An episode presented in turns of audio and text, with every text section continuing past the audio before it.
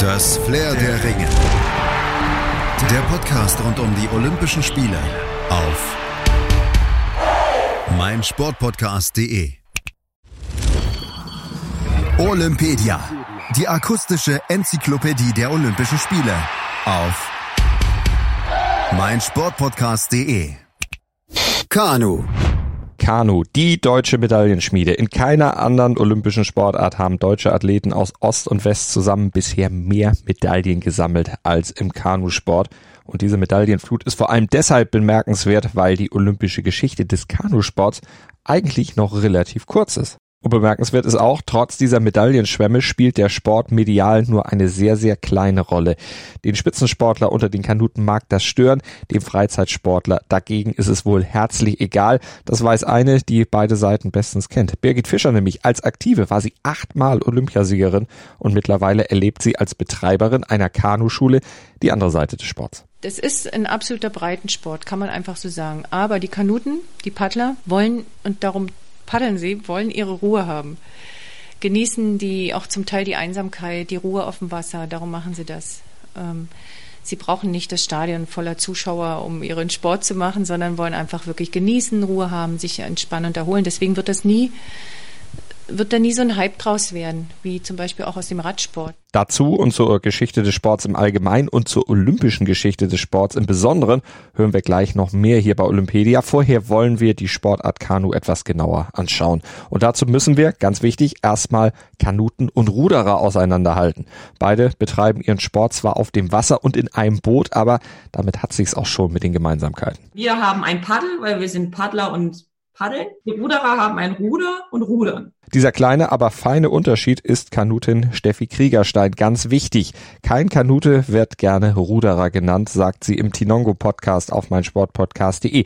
Und Steffi Kriegerstein, die kennt sich bestens aus im Kanusport. Sie ist schließlich zigfache deutsche Meisterin, Vize-Europameisterin, Weltmeisterin und hat auch bei Olympia bereits eine Silbermedaille gewonnen. Und sie erklärt einen weiteren ganz, ganz wichtigen Unterschied zwischen Kanu und Rudersport. Rudern ist halt ähm, das Ganze auf dem Wasser rückwärts, wie man es vielleicht auch so ein bisschen, man kann sich ja zum Beispiel so breite Ruderboote ausleihen mhm. auf irgendwelchen Parks sehen und da so mit zwei Rudern äh, sich ein bisschen rückwärts fortbewegen. Also im besten Fall rückwärts. Es gibt auch viele, das habe ich schon gesehen, die versuchen es irgendwie vorwärts müssen aber relativ schnell, dass das irgendwie nicht so funktioniert, aber gut, das ist vielleicht was anderes.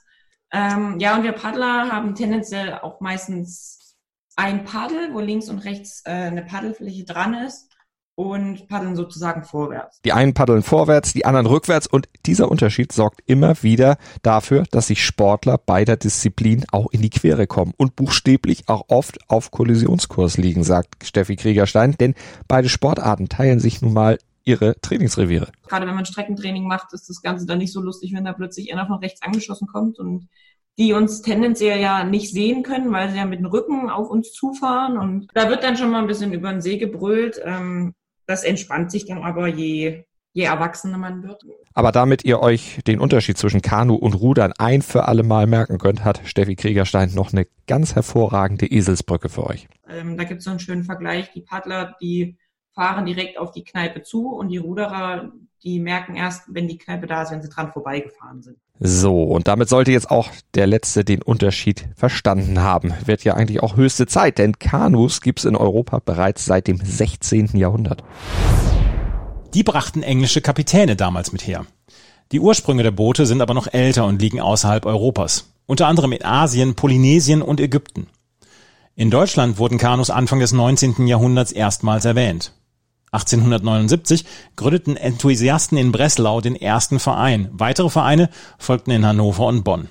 Seit Anfang des 20. Jahrhunderts können Boote auch industriell gefertigt werden.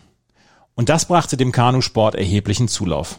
1914 gründete sich der Deutsche Kanuverband und trug 1919 erstmals deutsche Meisterschaften aus. Und der Sport, der entwickelte sich rasch weiter. Kanusport gibt's in vielen verschiedenen Spielarten, erklärt Steffi Kriegerstein im Tinongo Podcast. Der Kanusport unterteilt sich halt noch in viele Sportarten. Kanu-Rennsport ist wirklich nur eine Sparte. Es gibt dann auch Kanuslalom, da fährt man sozusagen ähm, einen Parcours, ähm, sozusagen eine Wildwasserbahn runter. Dann gibt's noch Kanu-Polo, das ist sozusagen die Fußballvariante des Kanu-Rennsports. Ähm, Wildwasser gibt's dann noch, dann da hacken die mehrere Kilometer da eine Wildwasserstrecke runter. Ja. Also es ist wirklich sehr bunt gemixt. Kanu Freestyle gibt's auch noch, da stürzen die riesige Wellen und machen Überschläge und was auch nicht alles. Also ich glaube, im Kanu kann man soweit alles machen, was man auch äh, am Land machen kann. Also sehr, sehr vielfältig. Also man muss nicht nur zum Kanu-Rennsport äh, gehen, sondern könnte auch mal nach Kanu-Slalom oder Kanupolo oder sonstigen schauen. Der Kanusport ist also extrem abwechslungsreich und vor allem auch gesund, weil er den ganzen Körper fordert und trainiert und wegen seiner vielen Spielarten letztlich für alle Altersgruppen auch geeignet ist. Das erklärt uns Birgit Fischer, achtfache Goldmedaillengewinnerin bei Olympischen Spielen. Es ist wirklich für jedes Alter von null, die Babys stecken sie schon mit in die Sitzluke, bis 100. Man kann das machen, naja, solange wie ein einer ins Boot hilft und wieder raushilft. Birgit Fischer muss es wissen. Schließlich gewann sie 2004 in Athen ihre letzte Goldmedaille im reifen Sportlerinnenalter von immerhin 42 Jahren. Kanurennsport war ihre Disziplin, eine von zwei Kanudisziplinen, die bei Olympia ausgetragen werden. Neben dem Kanurennsport gibt's ja noch den von Steffi erwähnten Kanuslalom. Dazu später mehr. Bleiben wir zunächst mal beim Kanurennsport. Kanurennsport ist sozusagen der Überbegriff für alles, was mit Kanu zu tun hat sozusagen. Also wir unterscheiden dann zwischen Kajak und Kanadier letztendlich, wenn man zu beiden Kanuten sagt, ist es nicht verkehrt, aber wenn man in die Spezifik reingeht, wären es dann Kajakfahrer und Kanadierfahrer. Und worin besteht nun bei beiden der Unterschied? Kajakfahrer sind sozusagen die, die äh, im Boot sitzen und sozusagen ähm, ein Paddel in der Hand haben, was links und rechts eine Paddelfläche dran hat. Und was muss man sich unter Kanadier vorstellen? Die Kanadier, die sind ganz verrückt, die ähm, knien im Boot, sagen wir mit einem Knie in der Knieschale und das andere Knie geht sozusagen nach vorne, wie so im leichten Ausstellschritt dann hatten, haben die sozusagen nur einen Kanadier Paddel äh, in der Hand, was nur eine Fläche hat. Und dieses Paddeln im Knien und mit nur einem Paddel erfordert eine ganz andere Technik und vor allem eine ganz andere Kraft und Kondition, sagt Steffi Kriegerstein im Tinongo Podcast. Kanadierfahren ist es wirklich nochmal, also ein Zacken schärfer und auch vom Schmerzgrad her nochmal ein bisschen höher, weil einfach in dieser Position längere Distanzen zu fahren, das ist schon die hohe Kunst, sagen wir so.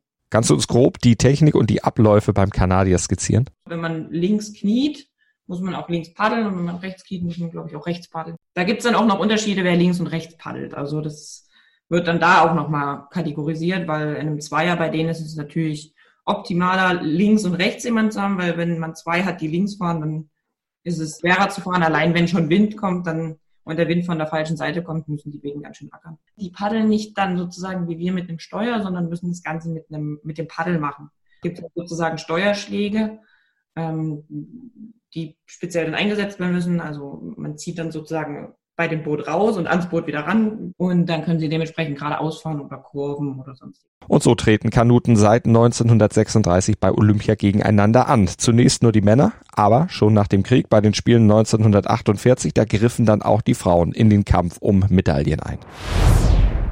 Im Kanurennsport fallen zwölf Entscheidungen, je sechs bei den Männern und sechs bei den Frauen. Je zwei im Kanadier, im Einer und Zweier und vier im Kajak und da über Strecken zwischen 200 bis 1000 Metern bei den Männern und zwischen 200 und 500 Metern bei den Frauen, jeweils im Einer, Zweier und Vierer. Kanuslalom wurde erstmals in München 1972 ins olympische Programm genommen. Seit 1992 ist die Disziplin immer dabei gewesen. Ziel ist es hierbei, eine mit Toren festgelegte Strecke auf schnell fließendem Wasser in kürzester Zeit fehlerfrei zu befahren. Die Tore müssen hierbei entweder in Fließrichtung des Wassers oder entgegen der Fließrichtung des Wassers befahren werden. Berührt der Athlet die Torstangen, erhält er Strafsekunden, die auf seine Laufzeit addiert werden. Der Athlet mit der niedrigsten Endzeit gewinnt. So das grobe Prozedere beim Kanuslalom. Deutschland holte in der olympischen Geschichte bisher 20 Medaillen im Kanuslalom. Zusammen mit den Medaillen im Kanu-Rennsport kommt Deutschland insgesamt auf 122 Medaillen und damit führt Deutschland die ewige Rangliste mit großem Abstand an. Allein zwölf davon holte Birgit Fischer. Sie war die alles überragende Kanutin mit achtmal Gold und viermal Silber und viele davon hatte sie sogar in Eigenregie gewonnen. Ich habe sehr viel im Training experimentiert. Ich habe mich ja seit 92 selbst trainiert. Ich hatte also keinen Trainer, keine Trainingsgruppe.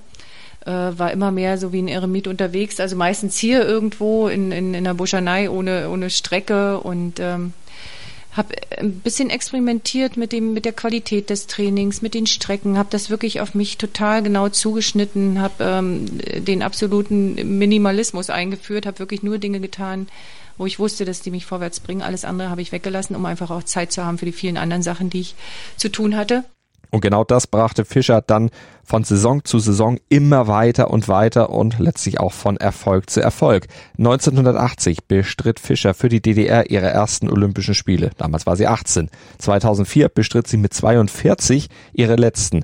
Ein für 2012 geplantes Comeback platzte dann aus gesundheitlichen Gründen und 1984 in Los Angeles, da war Fischer aus politischen Gründen wegen des Boykotts des Ostblocks leider nicht dabei. Die DDR fuhr nicht zu den Spielen nach Los Angeles. Begründung war, unsere Sicherheit kann nicht gewährleistet werden. Wir hatten auch damals so schon, sind wir in Opposition gegangen und haben gesagt, wir fahren trotzdem hin, wir schauen selber, wie wir uns sichern. Also das war aber natürlich gegen Wände gesprochen, also keine Chance.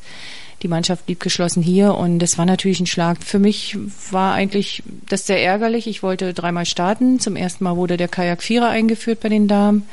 Und ich gehe davon aus, wir haben ja Vergleichswettkämpfe in Berlin gehabt zum selben Zeitpunkt. Dort habe ich zweimal Gold und einmal Silber geholt. Ich gehe davon aus, dass es ein ähnliches Ergebnis auch in Los Angeles zu den Olympischen Spielen gegeben hätte, weil die Länder, die ja mit der DDR damals boykottiert haben, eigentlich unsere, unsere größten äh, Konkurrenten waren. Das heißt, wir hatten hier in Berlin eigentlich die Olympischen Spiele, zumindest im Kanu-Rennsport. Die Sowjetunion, Ungarn, Rumänien oder auch die Tschechoslowakei, das waren damals die Hauptkonkurrenten der DDR bei den Kajakrennen. Und das sind auch die Nationen, die im ewigen Medaillenspiegel hinter Deutschland platziert sind, mit zum Teil aber sehr großen großem Abstand.